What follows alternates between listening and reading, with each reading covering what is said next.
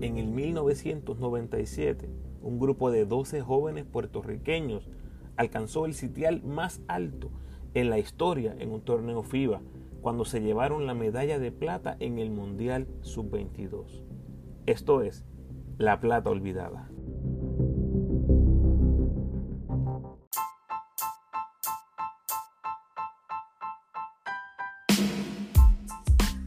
Buen día Corillo y bienvenidos al tercer capítulo de la serie La Plata Olvidada.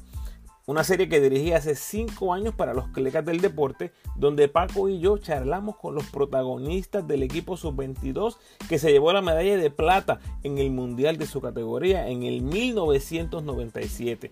La primera vez en la historia que Puerto Rico se trepaba a un podio mundial de la FIBA. Este próximo verano del 2022 se cumplen 25 años de ese histórico podio y yo sigo celebrando trayéndoles todas las entrevistas originales durante las próximas semanas y meses. En el primer capítulo charlamos con Sharif Fajardo y en el segundo con Bobby Joe Hatton. Así que dense la vuelta si no las han escuchado, obviamente. Hoy les traigo la memoria privilegiada del coach Carlos Morales, con quien estuvimos conversando un buen rato. Si quieres recibir las notificaciones cuando les tiro nuevo contenido, tienes que suscribirte al podcast en Apple Podcast. Sigues mi podcast dándole al signo de plus, después ve a los tres puntitos, settings y activa las notificaciones. También déjame un rate de 5 estrellitas y un review por favor, para que este podcast siga creciendo, ustedes saben cómo es. Y en Spotify le das a los tres puntitos, le das follow y después le das a la campanita. Ahí mismo, en esos tres puntitos, puedes calificar el podcast o rate show, que es algo nuevo en Spotify. Y hazlo con cinco estrellitas, por favor. Oye, y date la vuelta por el episodio 101 del podcast, donde escogemos los mejores cinco dúos en la historia del BCN. Estoy seguro que te va a encantar. Recuerda seguirme en tu red social favorita, Instagram, Facebook y Twitter, como El Ramo Opina. Por favor, dale like al post, compártelo, comenta en mis redes. Además, me puedes enviar tus preguntas o sugerencias a elramoopina.gmail.com o en cualquiera de mis redes sociales. Puedes apoyar al ramo convirtiéndote en patrocinador del podcast y lo puedes hacer a través de Anchor con 10, 5 o 1 dólar al mes. Agradecido por tu sintonía. Que disfrutes. Es un privilegio tener en el podcast al dirigente del equipo nacional adulto de Puerto Rico del 93 al 99, que registró récord de 77 y 42 en su estadía, haciéndolo el coach nacional con más partidos dirigidos en la historia del básquet boricua. 119 juegos, casi nada. Él fue el dirigente en propiedad de los 12 magníficos que ganaron la medalla de plata en el Mundial Sub-22 del 1997. Es un gran privilegio tener en nuestro podcast al coach Carlos Morales. Bienvenido, coach. Gracias, gracias por tenerme en el podcast. Eh, para mí es un, honor, un privilegio. Ya, ya vi cuáles están llevando a cabo. Había tenido la oportunidad de escuchar la entrevista con Charly Fajardo y aquí estamos, dispuestos a contestar sus preguntas. Muy bien, muy bien. Vamos a comenzar eh, con el, premundial en Caguas. Realmente yo no sé nada de qué pasó con el centro básquet, el cualificatorio para el premundial en Caguas. ¿Usted fue el coach en, ese centro básquet sub-22? Sí, así es. Fue un centro básquet corto. Creo que lo que había que eran como seis o siete equipos nada más. Ganamos todos los partidos hasta llegar a la final. En la final perdimos con Panamá, eh, con el Panamá de Michael Hicks, de David, eh, de de eh, un equipo que tenía que finalmente se convirtió también en la en la base del equipo de Panamá que jugó por mucho mucho tiempo después en el equipo adulto. Ese equipo pues básicamente nos, nos sorprendió en la final y nos ganó un partido cerrado. Así que eh, aún en centro básquet ya éramos medallistas de plata. Bueno, vamos a movernos a Caguas porque eh, yo no sabía nada de, ese partido y quería tocarlo porque en el segundo partido del premundial es la venganza contra Panamá. Estuve en el estuve en el juego y debido a que habían dicho que, que Panamá y Puerto Rico tuvieron un juego cerrado en el centro básquet, yo esperaba un juego cerrado en el premundial y fue una fue una catimba. Ganamos 109 a 71 jugándose en Caguas. ¿Qué cambió, coach, en el equipo ¿Hubo alguna inyección de, jugadores o había otra mentalidad en ese juego en el premundial? La diferencia grande fue eh, Josué Nieves defendiendo a, Michael Hicks. Eh, realmente Michael Hicks no había hecho mucho daño en esa final que te mencionaba allá en Yucatán. Eh, habíamos había perdido, habíamos perdido un partido cerrado en el que ellos habían anotado bien, habían jugado muy bien y Michael Hicks lo había matado y en este partido en, en Cagua tuvimos una defensiva colectiva muy buena, pero específicamente los minutos que, que Josué Nieves defendió a Michael Hicks lo sacó totalmente de control. Obviamente había una motivación extra, era el único equipo que hasta ese momento nos había ganado y, y lo teníamos bastante bueno, fresco en la mente. Y usualmente eh, cuando tienes la charla prejuego, pues tratan de preparar al equipo para eso, para precisamente para que lo veas como una oportunidad de, de revancha y, y el equipo salió bien motivado, defendió bien y ahí la diferencia del marcador. Y estuve presente, fue, fue tremendo juego, ¿verdad? se, se abrió, pero fue una experiencia bien bonita allí. Allí en Cabo se iba construyendo lo que iba a ser este, este equipo. Bueno, algo que no mucha gente sabe, coach, es que tres semanas antes de ese torneo, en un tiempo antes, Edgar Padilla, Carmelo Travieso y Daniel Santiago estaban en las Olimpiadas. Esto es 1996 tres jugadores olímpicos en el premundial, en un equipo sub-22. Yo me imagino que eso tiene que ser un récord todavía en un equipo, en un torneo de equipo en conjunto. Fue a propósito, ya, que usted el dirigente del equipo, del equipo nacional y del sub-22, eso fue a propósito que ellos estuvieran en estas Olimpiadas. fue totalmente a propósito. Eh, en el caso de, de Edgar y Carmelo venían también de, haber un gran Final jugando para su universidad, para la Universidad de Massachusetts eh, y ya pues los conocían en Estados Unidos. Nosotros teníamos un equipo nacional eh, que fue a las Olimpiadas que no era el equipo grande, era el, equipo grande con la excepción de Piculín Ramón y, y Jerome y estaban todos suspendidos por, por los incidentes de Mar del Plata y habíamos llevado un segundo equipo a, a clasificar en el en el 95 al torneo de al preolímpico de Neuquén y la base de ese equipo junto con tres jugadores jóvenes que sabíamos que iban a estar compitiendo en un torneo de, de esta importancia, pues fue lo que decidimos llevar a Atlanta. Y de hecho, menciona a los tres jugadores con experiencia olímpica. había un cuarto jugador con experiencia en el preolímpico, porque Rolando Riquiner, y bien es cierto que no, no, eh, no formó parte de la plantilla final para la Olimpiada, fue al preolímpico de Así que nuestro cuadro regular tenía cuatro jugadores con experiencia ya en el equipo grande. Ok, bueno, vamos a movernos entonces en el premundial. Tenemos un juego eh, cerradísimo contra Estados Unidos en la primera ronda, Estados Unidos de, de Tim Duncan, de Paul Pierce. Perdimos 80-78. Pero lo que yo todavía recuerdo, coach, como uno de los juegos más emocionantes en la historia del básquet boricua de cualquier nivel.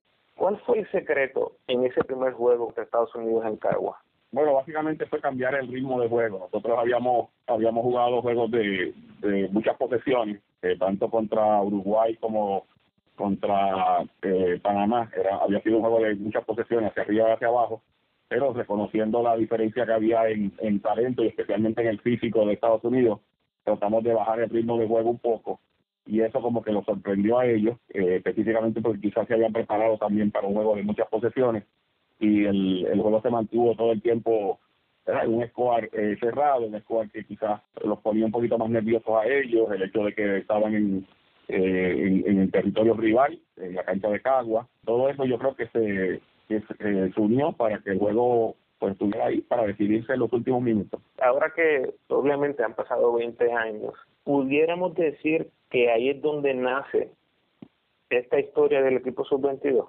pues no sé, no sé si iría tan tan, eh, tan lejos como eso. Yo creo que nuestra nuestra historia del equipo sub-22 pues eh, se basa en, en distintas en distintos capítulos. O sea, yo creo que tanto la victoria contra Panamá como la victoria original contra contra Uruguay en ese torneo, como haber perdido con Panamá en centro básquet, como la, la, derrota finalmente, que fue una paliza la que nos dieron en ese mismo torneo los estadounidenses. Cada, cada cosa que pasó, cada pasito que dimos, yo creo que es lo que escribe la historia de, de ese equipo realmente. Nosotros vencimos a la Argentina de Oberto en semifinales para clasificar al Mundial y luego, como bien dijo, los Estados Unidos nos apaleó en lo que pudiéramos decir era casi un juego de, de venganza para ellos, para demostrar, ¿verdad?, quién era el, el Cheche en la película. Termina el torneo, con medalla de plata en el premundial. ¿Cómo se veía en ese momento mirando el mundial? ¿O era muy temprano todavía?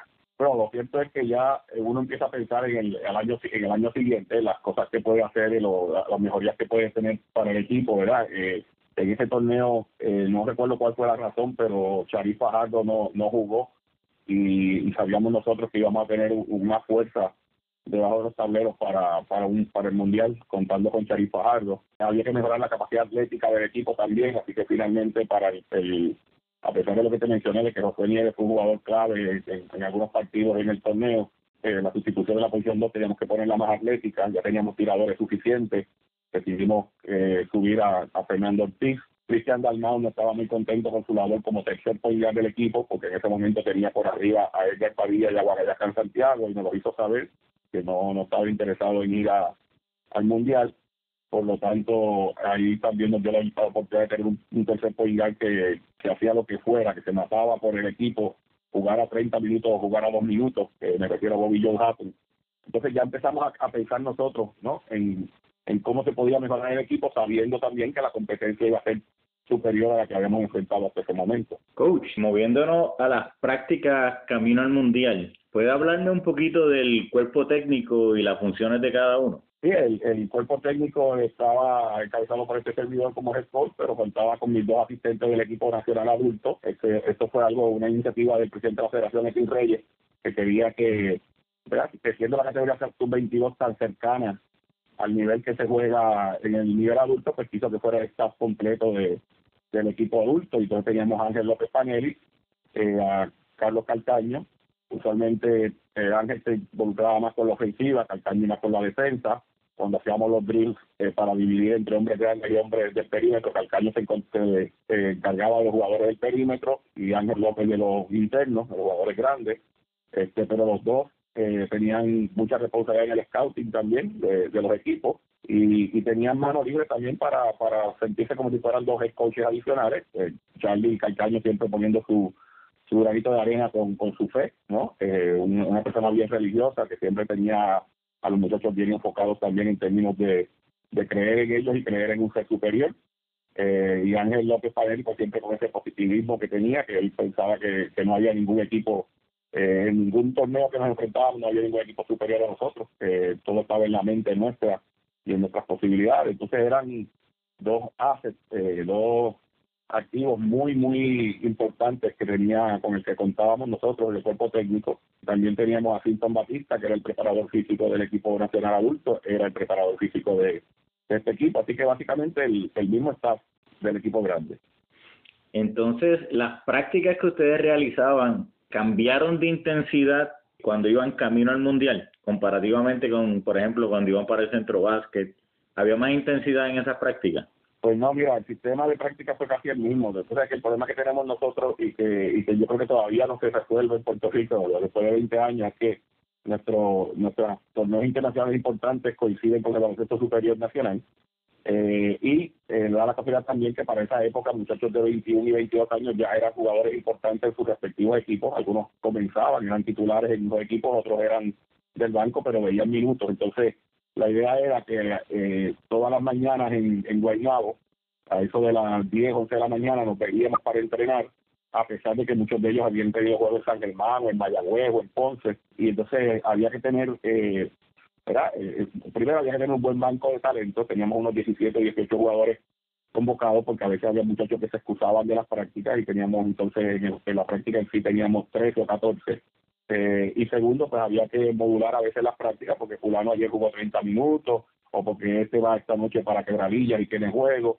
Todo ese tipo de situación fue la misma que vivimos en el en el 96, la vivimos en el 97 aún de cara a, que íbamos a un mundial. Vamos a hablar un poquito de la, de la confección del equipo. Tenías en los armadores, se podría decir, eh, Galpadilla y Guayacán sembrados.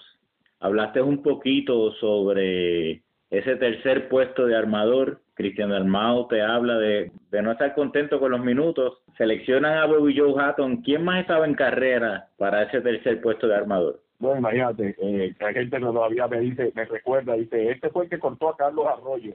Claro, Carlos Arroyo era un jovencito de 17 años, estamos hablando de un torneo sub-22, la, diferencia esa de 5 años entre entre estos competidores y Carlos Arroyo hacía, hacía diferencia realmente y valga la redundancia, ¿no? Pero Carlos fue el último corte y me acuerdo que la última, la última práctica en Salinas, en el albergue olímpico, eh, Carlos Arroyo todavía estaba entrenando con el equipo, teníamos creo que 14 o 15 jugadores para cortar a 12 y junto con Larry Ayuso eh, fueron los últimos dos cortes del equipo porque Larry Ayuso con los triples que estaba metiendo pues le estaba poniendo presión a, a los dos shooting a Carmelo y a, y a Fernando, Fernando Ortiz, pero finalmente, obviamente Carmelo era shooting regular y nos fuimos con Fernando Ortiz por lo que te mencionaba anteriormente, la capacidad atlética que tenía, que creíamos que iba a ser importante en el torneo.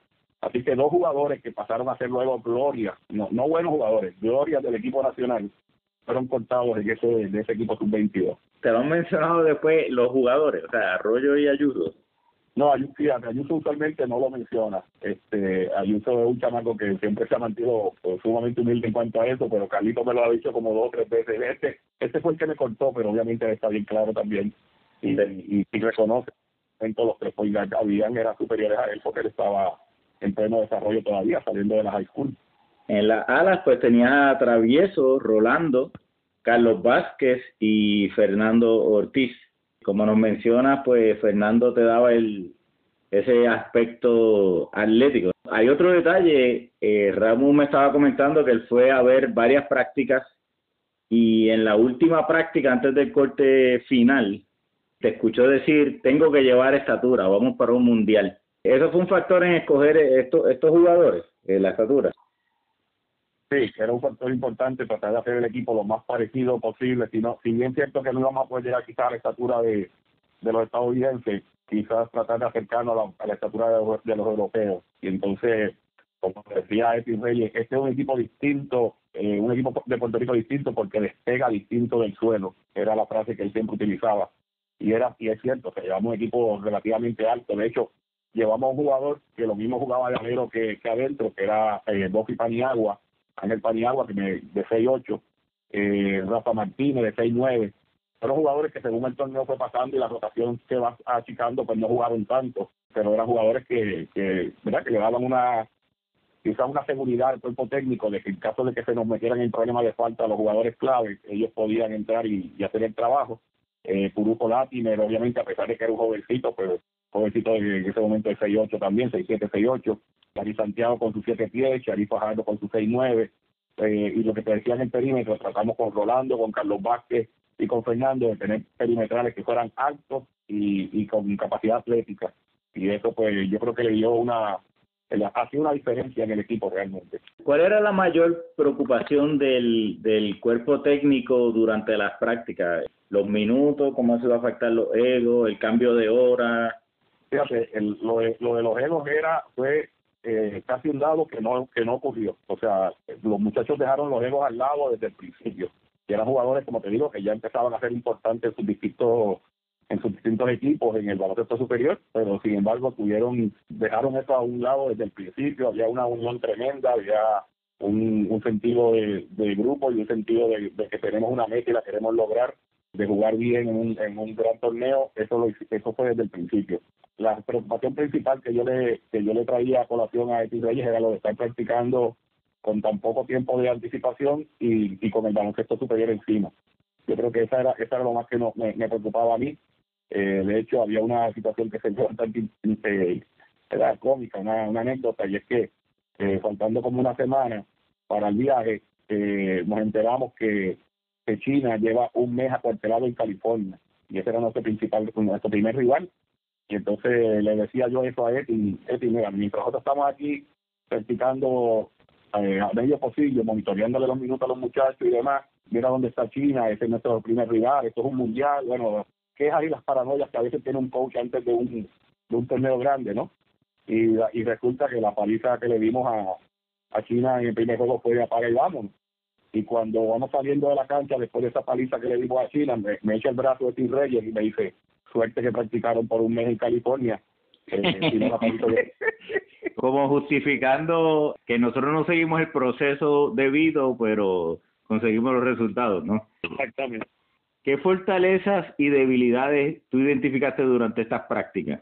Bueno, obviamente eh, debilidades teníamos muy pocas, honestamente. Era un equipo rápido, era un equipo, como te dije, con mucha cohesión, era un equipo con excelentes tiradores, habíamos tratado de, de, subir la estatura del equipo, no sé, no sé si te podría decir que había una debilidad específica, quizás el, la única debilidad era nuestro exceso de confianza en términos del manejo del balón. A veces había unos pases que tratábamos de, intentar que no estaban ahí y que venían como consecuencia de que los jugadores se sentían muy muy contentos y muy cómodos con consigo mismo. Yo creo que a veces Edgar trataba de saltar la aguja, decía yo, metía el pase por donde no iba. Rolando también a veces se tomaba algunas atribuciones en cuanto a los... Yo creo que básicamente era eso, era un exceso de confianza en términos del pase eh, que, que no me hacía sentirme a mí totalmente seguro de que fuéramos un equipo que pudiera jugar para 10 over o menos, que es lo que usualmente tú tratas de hacer cuando estás en una competencia de esa, de esa magnitud cuando el, rival te va a presionar. Eh, pero fuera de eso te digo que, que la, el equipo se veía sólido en todos los aspectos que tú puedes pensar de un equipo de básquetbol. Vamos a llegar a Australia, este coach. ¿Qué sabían de los equipos? ¿Habían, ¿habían videos para estudiar? No, eh, los videos los teníamos, los, los, fuimos eh, recibiendo de parte del comité organizador según los juegos se iban dando. O sea, el primer juego contra China pues fue un juego, como te dije, eh, que íbamos en blanco nosotros, no teníamos video de China. Sí sabíamos que China eh, tres años antes o dos años antes en el mundial, dos años antes en el mundial juvenil en Grecia, en el equipo que nosotros llevamos que nos dirigió, que, lo, que dirigió Ortiz, eh, nos había ganado el juego para, noveno lugar, si no me equivoco, eh, y que su estrella máxima no iba a jugar en ese torneo porque estaba precisamente en unos campamentos eh, de la NBA, esa estrella máxima en ese momento era Juan Shushu. Sí había un jovencito, ustedes después recordarán, de nombre Yao Ming, eh, tenía 17 años y no era una gran figura, este, y ni siquiera lo conocíamos para hacer Conocíamos a Juan Shushu por la referencia que nos habían dado los jugadores y los coaches de, de, ese, de ese juvenil, y la grata sorpresa fue encontrarnos que no estaba, porque estaba en unos campamentos de, de NBA. Lo cierto es que ante la duda de lo que de lo que nos íbamos a enfrentar en ese primer juego, lo que hicimos fue presionarlos en cancha completa desde el saque, desde, desde que se bajaron del autobús, lo estábamos esperando para presionarlo y no le quitamos el precio en ningún momento. Sabíamos que era un equipo alto y que si se jugaba media cancha a lo mejor nos podían hacer daño y que usualmente tiene buenos tiradores, pero que no tenía buenos manejadores y eso fue lo que hicimos. De ahí en adelante sí pudimos estudiar entonces los videos de nuestros próximos rivales porque siempre en los juegos que se jugaban ese día el comité organizador nos hacía llegar eh, videos. Eh, no se estudiaban los videos como hoy día junto con el equipo. Básicamente el video lo estudiaba el cuerpo técnico hacíamos un plan de juego y, luego se lo presentábamos al equipo. Interesante, tanto Bobillo como Charif, que son las entrevistas que hemos hecho hasta ahora, Carlos, recuerdan a Yao Ming, pero como era tan jovencito, no tenía el impacto, ¿verdad? Que obviamente Belén fue un jugador que se que se convirtió en uno de los grandes en el baloncesto. Bueno, ese ese primer juego, esa victoria, quiero que hablemos un poco de, de ella porque yo, en lo personal, ¿verdad? He sido coach, no a ese nivel, jamás en la vida a nivel profesional, pero yo interpreto o, o, analizo este tipo de victorias en dos maneras. Puede ser algo bueno para el equipo porque le da confianza, que no sabían, o puede ser algo malo para el equipo, porque tal vez le da, le da sobreconfianza o tal vez no, no sé, en alguna manera puede ser algo, algo negativo, eh, eh, porque el coach quiere que el equipo se pruebe inmediatamente, porque quiere ver, en su opinión, ¿fue algo bueno o fue algo malo para el equipo? No, sin duda alguna fue, positivo, porque como te dije, nosotros fuimos con fuimos a este torneo sabiendo que íbamos bien preparados y que teníamos un buen personal, pero no sabiendo el tipo de, ¿verdad? Cómo eso se iba a reflejar en resultados en la cancha y tener un resultado tan abrumadoramente positivo yo creo que también le dio confianza a los jugadores que te escriban en la misma que va el cuerpo técnico, sabiendo que tienes buen equipo, pero no, no sabiendo a quién te vas a enfrentar y qué te vas a encontrar. Y a esto le añades que los muchachos, pues, eh, como te dije, no veían los videos, pero se quedaban a veces a ver los juegos. Vimos, por ejemplo, a, nuestro próximo rival, que es un rival de, gran calidad, eh, el, equipo de Yugoslavia un rival eh, fuertísimo, de, de, gran calidad, pero lo vimos jugando y dije, pero espérate, con esta gente se puede jugar y incluso se le puede ganar y así por el estilo, según el torneo iba pasando, tú veías los, los distintos equipos y veías como que había, que había una paridad que te hacía sentir todavía mucho mejor. Y bien es cierto que te dabas cuenta que China era una excepción, porque por ejemplo nos había tocado la ventaja de tener al equipo más, más débil en nuestro grupo en el primer juego. Este juego de China sí nos dio, nos dio una confianza, no, sobreestimar, eh, no sobreestimar nuestras posibilidades, sino simplemente saber que podíamos competir a ese nivel. Luego vencemos a Yugoslavia 86-75, después a Lituania 96-89 y después a Estados Unidos 74-60, o sea, puras potencias, puras potencias de baloncesto internacional. ¿En qué momento, Carlos, en qué momento se dio cuenta que Puerto Rico estaba en la élite del torneo? ¿Cuál, cuál fue el, partido que se lo dijo? Bueno, como te dije, nosotros íbamos ganando confianza con cada juego, ¿no? El partido de Yugoslavia pues fue un partido que nos dijo a nosotros, wow, tú sabes, este es uno de los equipos eh, que ya daban como uno de los favoritos antes de comenzar el torneo.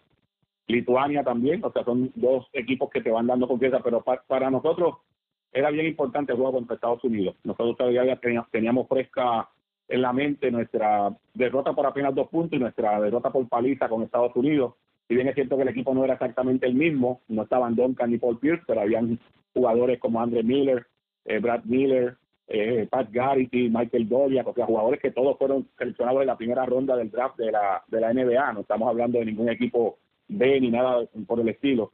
Eh, esa era nuestra nuestra medida. Nosotros queríamos ver primero por el factor revancha y segundo para podernos eh, poner en nuestra justa perspectiva de qué podíamos aspirar en el torneo, estábamos mirando ese juego contra Estados Unidos. Y fue un juego que incluso no, no arrancamos bien, perdimos de hecho la primera mitad, pero la segunda mitad le dimos un viaje y fue con defensa. Y una situación interesante que se dio en el juego fue que jugadores que llevamos precisamente para, para complementar y para que se hiciera más atlético el, el juego, eh, nos dieron un momento bien grande, hubo un momento en el juego en el que teníamos un preseo a tres cuartos de cancha y entre Bobby Joe Hatton y, y eh, Fernando Ortiz cortaron dos o tres balones corridos. En una de ellas hubo un, un double team que le hicieron a André Miller en media cancha, le quitaron la bola. Joe le tira una liupa a Fernando y Fernando la donquea de forma espectacular, como ya nos tiene acostumbrados. Y eso levantó la, la moral del equipo y si no me equivoco perdimos la primera mitad por 8 y ganamos el juego por 5, o sea que le ganamos por 13 puntos la segunda mitad. Yo creo que ahí específicamente el equipo dijo, hey, nosotros estamos para, para más cosas. Después viene, le ganamos a Nueva Zelanda, 70-59, terminamos el grupo invicto, 5 y 0. ¿Cómo está el ánimo en, el, en ese camerino, en ese hotel? Sí, está, está altísimo y ahí sí había que bajarle un poquito las revoluciones al equipo porque había que eh, los muchachos tenían que entender el sistema de clasificación, ¿no? Decirle, mira, eh, desde mañana todo el mundo arranca el cero de nuevo, eh, pierdes uno y ya, si pierdes el primero no tienes posición, posibilidad de, de medalla, si pierdes el segundo no tienes posibilidad de oro, ya de ahora en adelante es a eliminación sencilla. Así que lo que hemos logrado hasta ahora está muy bueno y nos da precisamente la confianza y nos, nos deja saber las cosas que, que hacemos bien y que no hacemos tan bien pero ahora vamos a, empezar en cero. Había que entonces sí bajarle un poquito las revoluciones a, a los muchachos, no fuera a, ellos creyeran que con lo que habían logrado hasta ahora, pues tenían prácticamente la medalla asegurada. o sea, el coche está emocionado a todo fuerte, pero tiene que buscar la manera de bajarle las revoluciones al equipo. Eso es así.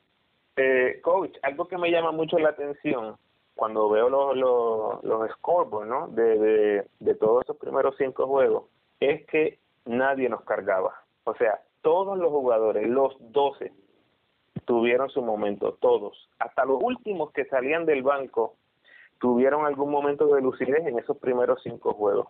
Nunca, usted, usted menciona de los juegos, nunca hubo problemas con los roles, nunca, en ningún momento.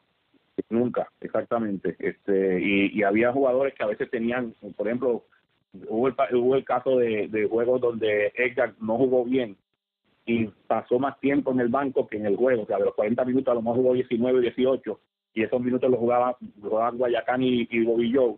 Y tú veías a Edgar con una, con una toalla al final del banco eh, avivando a los tipos. Cuando venían los timeouts, él salía corriendo para donde los point a darle indicaciones y consejos. O sea, de ese tipo de, de ese tipo de situación estamos hablando, de ese tipo de equipo eh, casi mágico, esa, esa dinámica casi mágica que se da muy pocas veces en los equipos, porque como siempre menciona, como uno sabe, eh, siempre hay algún alguna que otra situación donde alguien no se lleva con alguien, o alguien está molesto con el entrenador, o alguien no le gusta el papel que está eh, fungiendo, o es normal.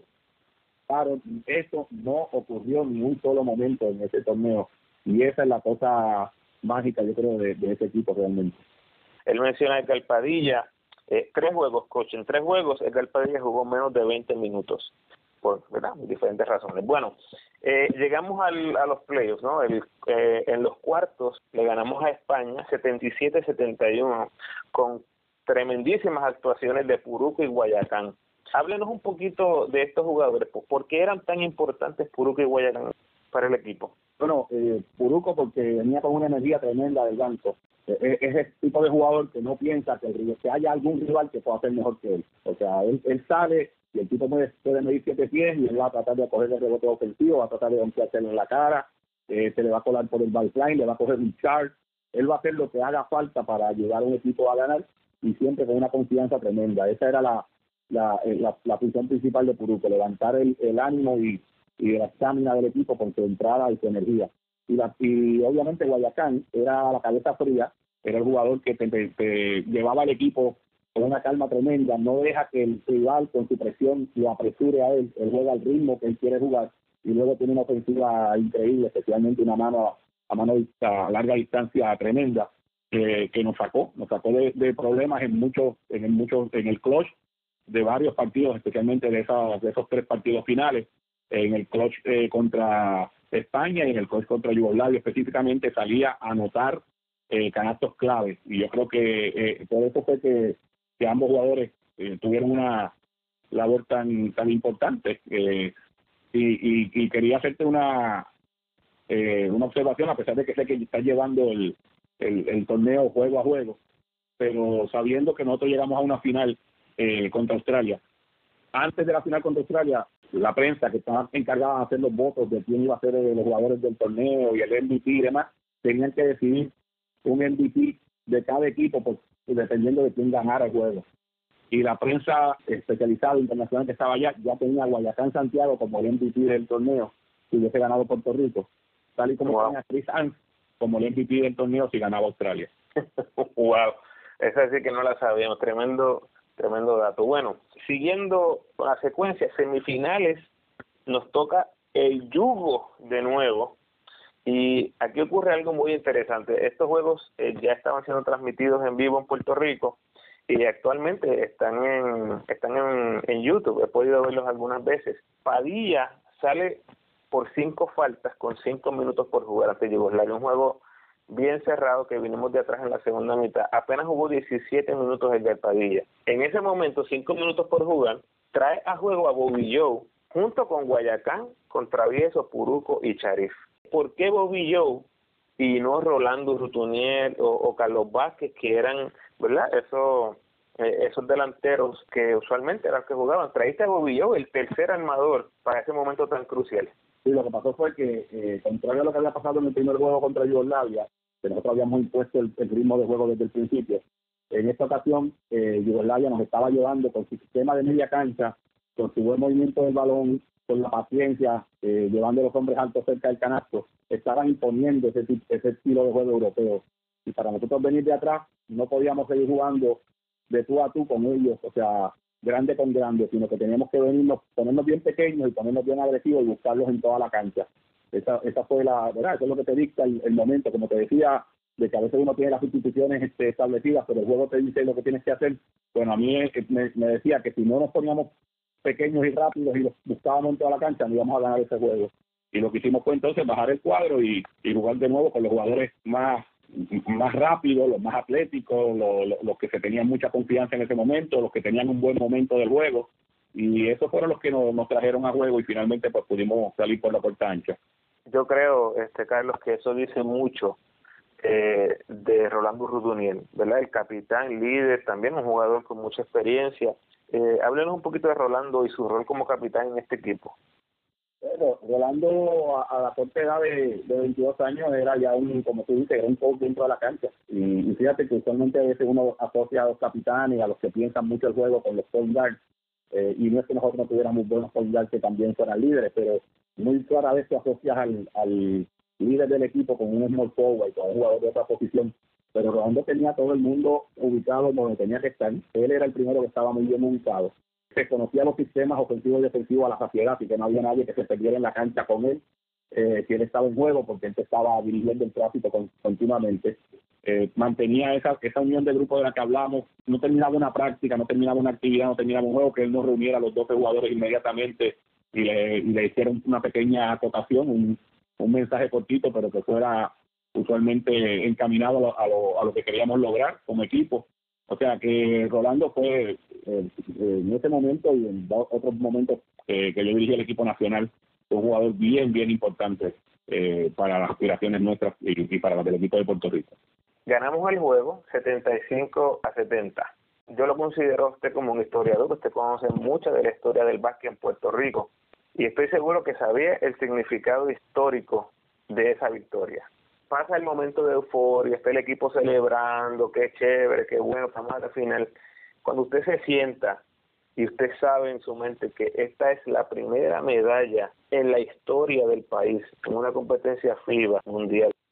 ¿Qué pasó por su mente? Bueno, fíjate que se le han dado esa connotación y la prensa con mucha razón le ha dado esa connotación finalmente porque fue un torneo FIBA este, conocido como un torneo mundial y demás, pero nosotros no teníamos eso claro en ese momento, los coaches no teníamos eso claro porque recién hacía tres años habíamos ganado unos Goodwill Games en, Rusia con el equipo adulto. O sea, para nosotros no era la primera medalla eh, a nivel mundial FIBA, sino que teníamos un oro logrado y quizás estábamos muy satisfechos y muy contentos con la labor realizada, pero lo estamos viendo como otra medalla más y todavía nos faltaba un paso para poder conseguir lo que habíamos conseguido anteriormente. O sea, yo pensaba que estábamos cortos todavía porque no habíamos, eh, todavía nos faltaba el de oro y, tres años antes el Capitolburgo Rusia habíamos ganado un oro en, una competencia de nivel mundial, eh, específicamente con Rusia, con Croacia, con Estados Unidos, con Argentina, eh, con Italia, que fue con que jugamos la final. Así que en ese momento recuerdo que nosotros veíamos como que nos faltaba un paso para igualar lo que ya habíamos logrado, que era eh, conseguir un oro en una competencia de, ese nivel. claro, no era un mundial, sí era supervisado y, avalado por FIBA, así que después con la a la distancia, ¿no? Uno se da cuenta de que aún siendo un mundial y siendo avalado por FIBA, era un torneo preparatorio para un mundial, así que no iba a tener la misma connotación que la medalla que estaban logrando estos muchachos y que todavía faltaba un paso por dar. Ya, el añado a eso, este, la medalla que habíamos logrado en el 95 en el premundial de en de, de Neuquén, como los tres logros más grandes que consiguió nuestro staff, el staff este que mencionaba de de Ángel López Panel y Carlos Calcán y este servidor antes de cederle la batuta a Julio Torres.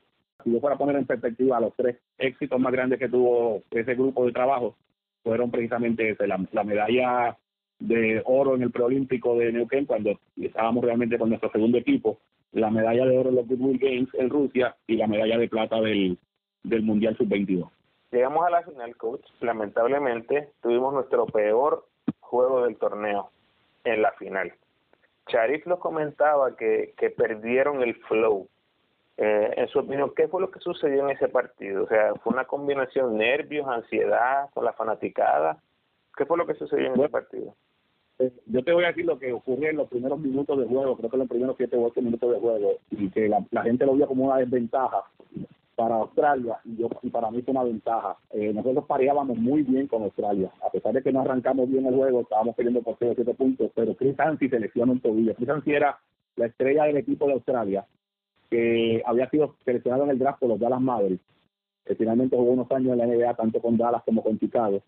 Y Hansi, como te dije anteriormente, si ganaba Australia era el MVP del torneo, si ganaba Puerto Rico era Guayacán Ansi terminó siendo el MVP del torneo porque, como te dije, la votación se hizo antes de ese juego. Chris Ansi jugó ocho minutos en ese juego. Se lesionó el tobillo.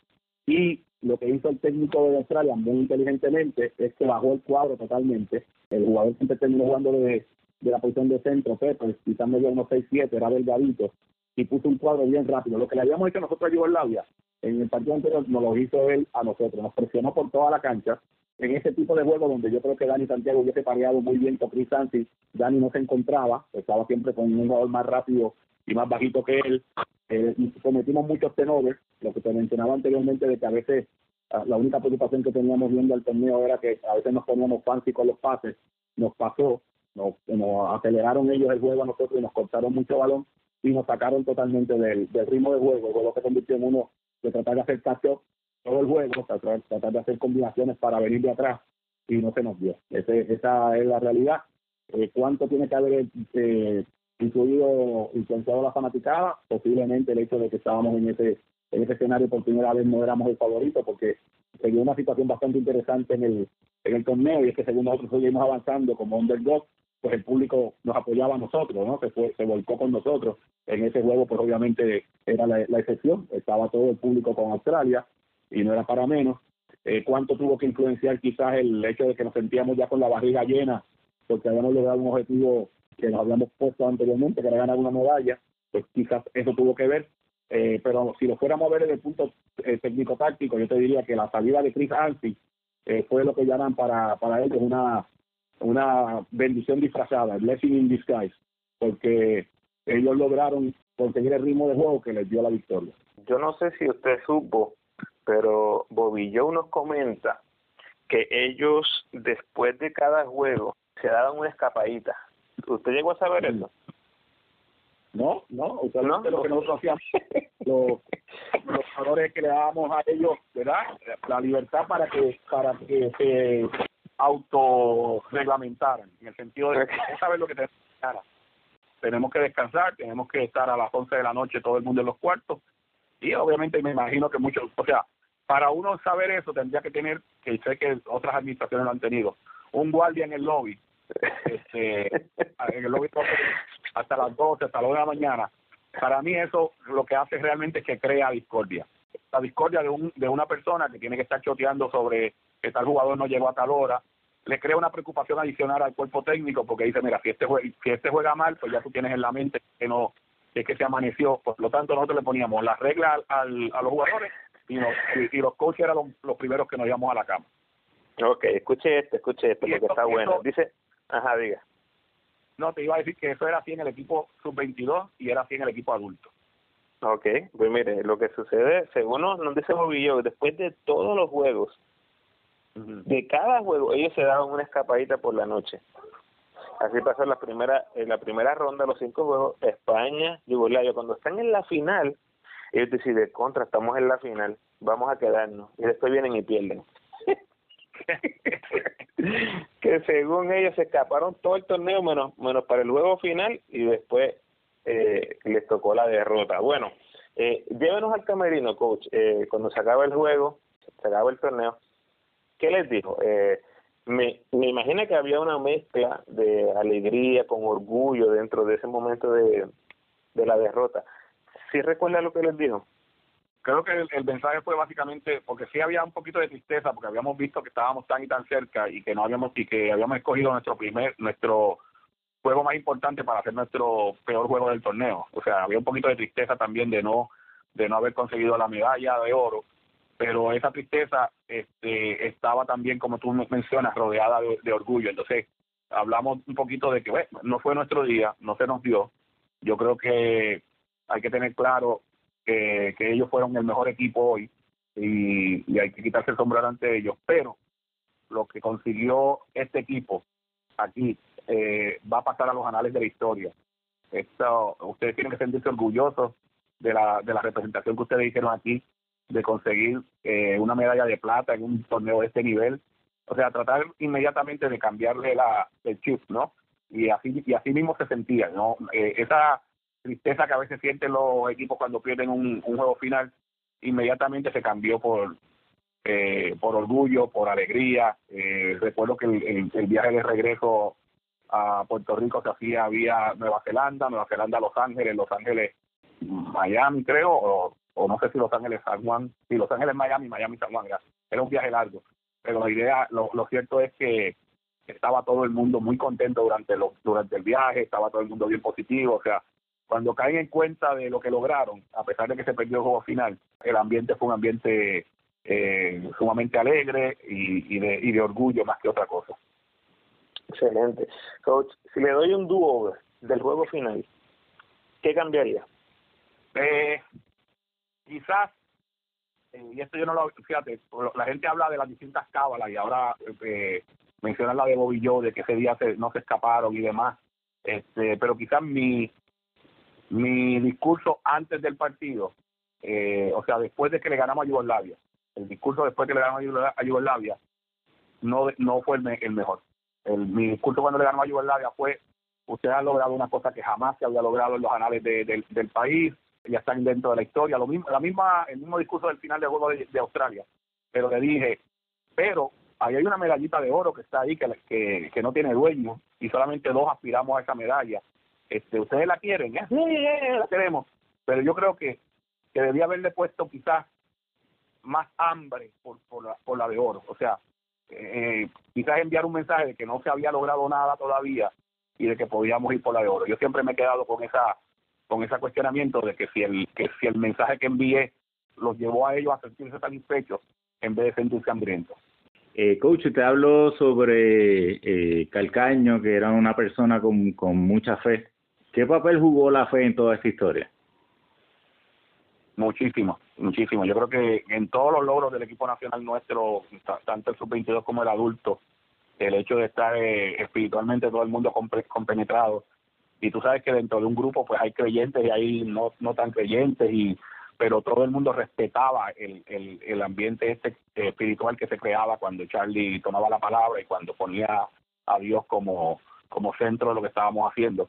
Yo creo que fue, que, te digo, no solamente en este equipo, ese equipo de, de, Rusia que ganamos el Goodwill Games, ese logro que se, que se obtuvo en New Kent, eh, esos otros triunfos que tuvimos en, en, distintos lugares, la situación aquella en la que fuimos a un, a un mundial en el 97, donde el último día se tenían que dar cuatro cosas, tres equipos tenían que perder y nosotros teníamos que ganarle al anfitrión y se fueron dando una a una.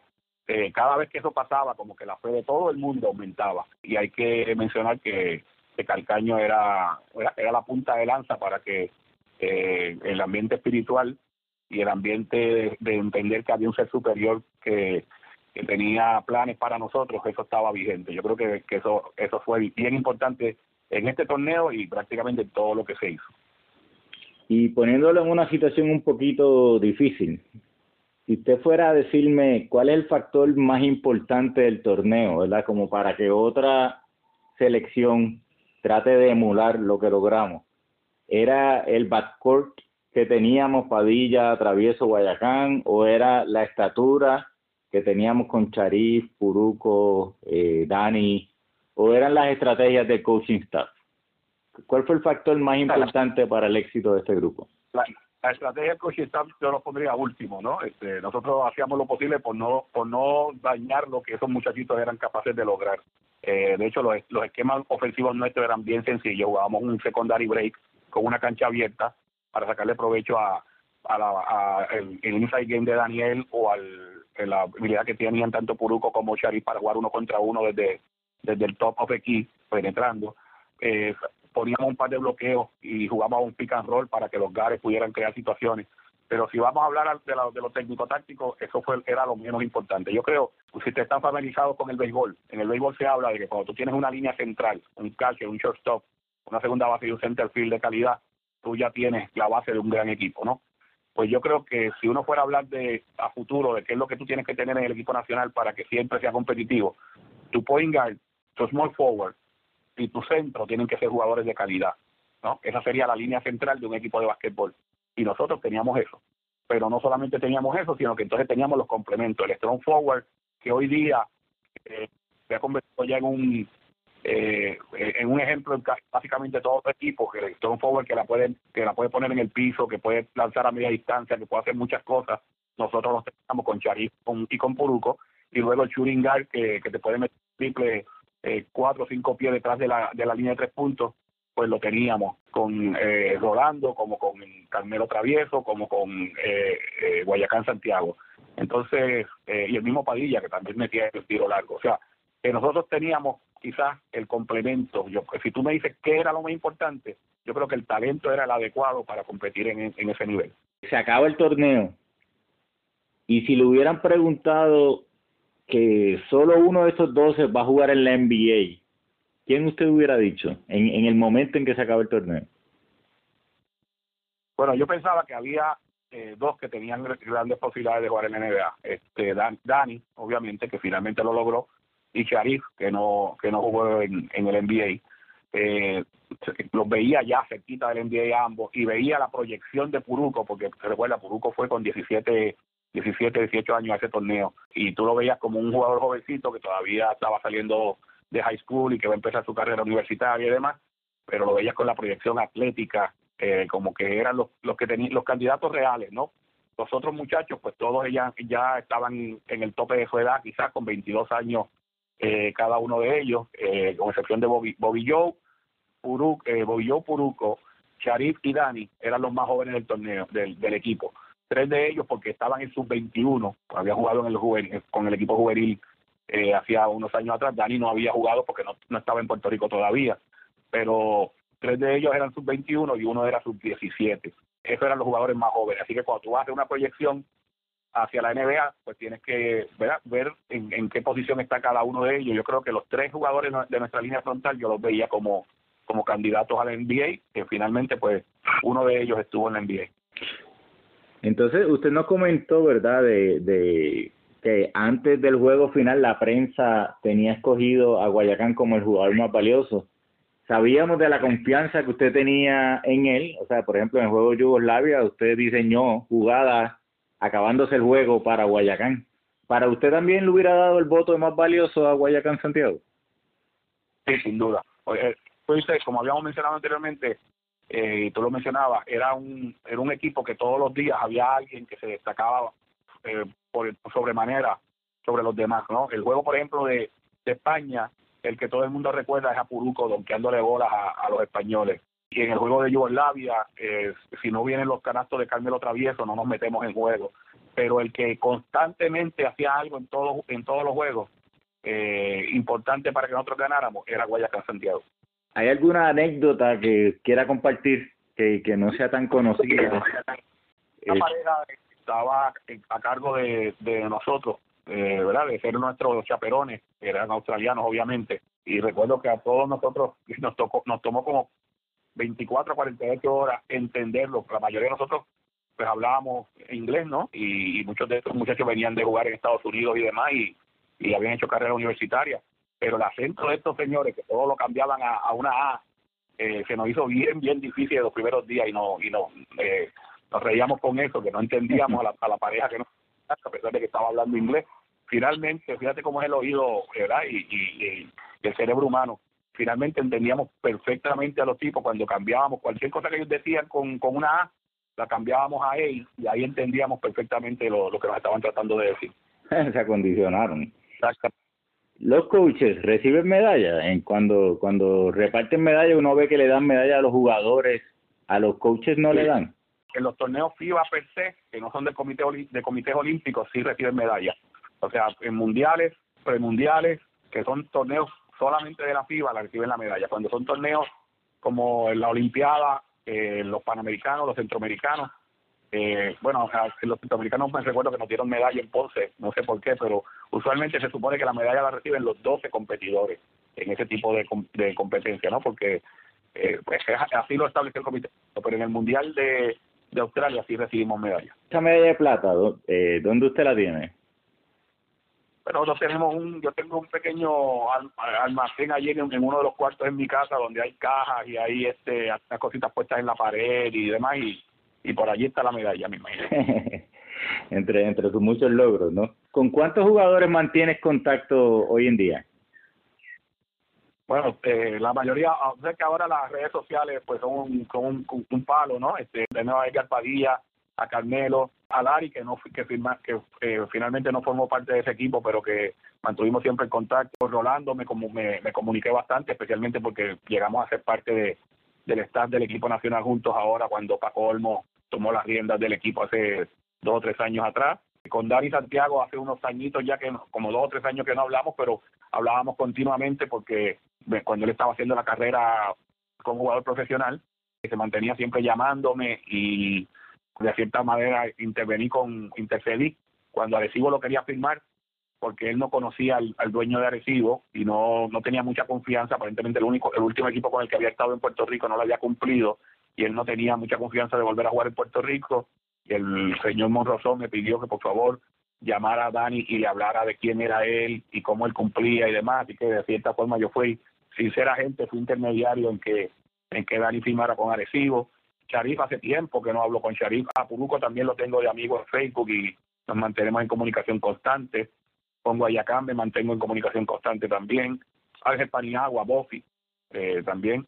Del que no sé hace mucho tiempo es de Rafa Martínez, sé que estaba estudiando medicina, creo que es médico hoy día.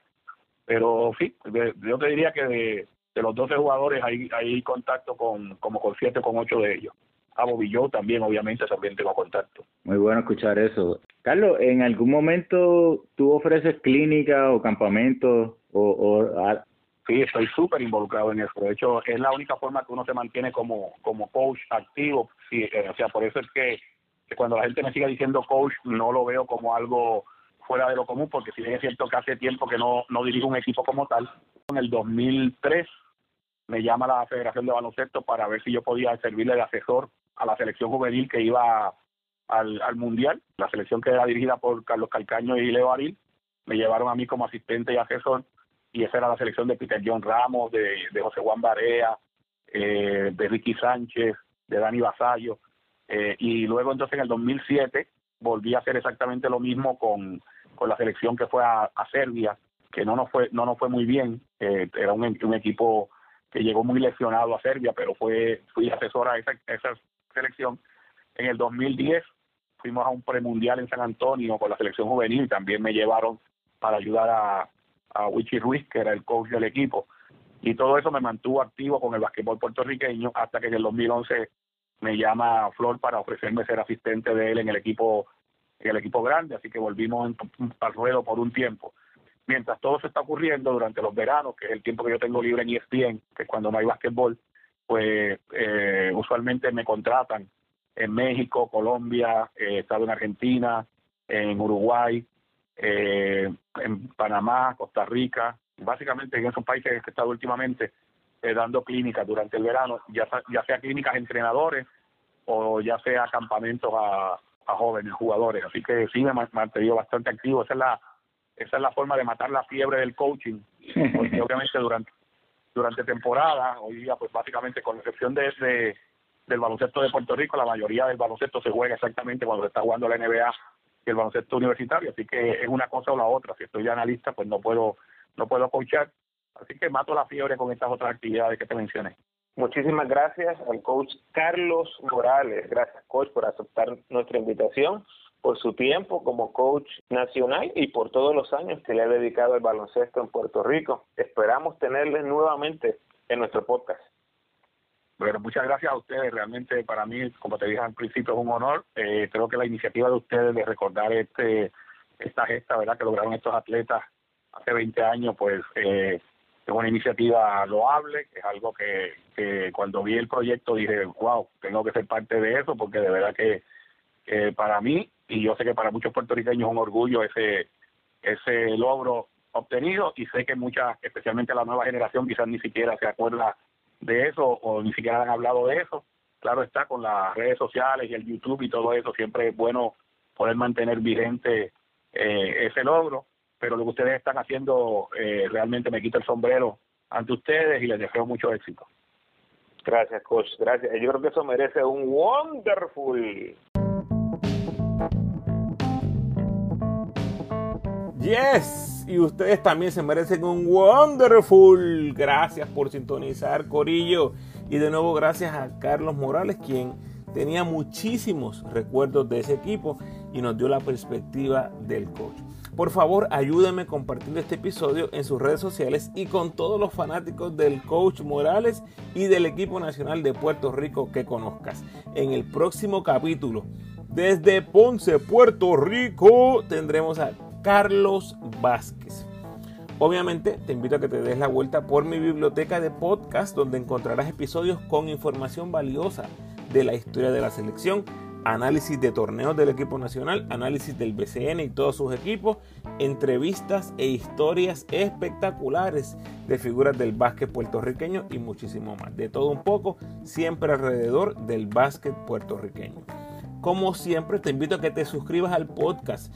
De nuevo, escucha el intro si no lo has hecho. Y déjame un review excelente en Apple Podcast, por favor. Y sígueme en tu red social favorita, Facebook, Instagram o Twitter. De nuevo, agradecido por tu sintonía.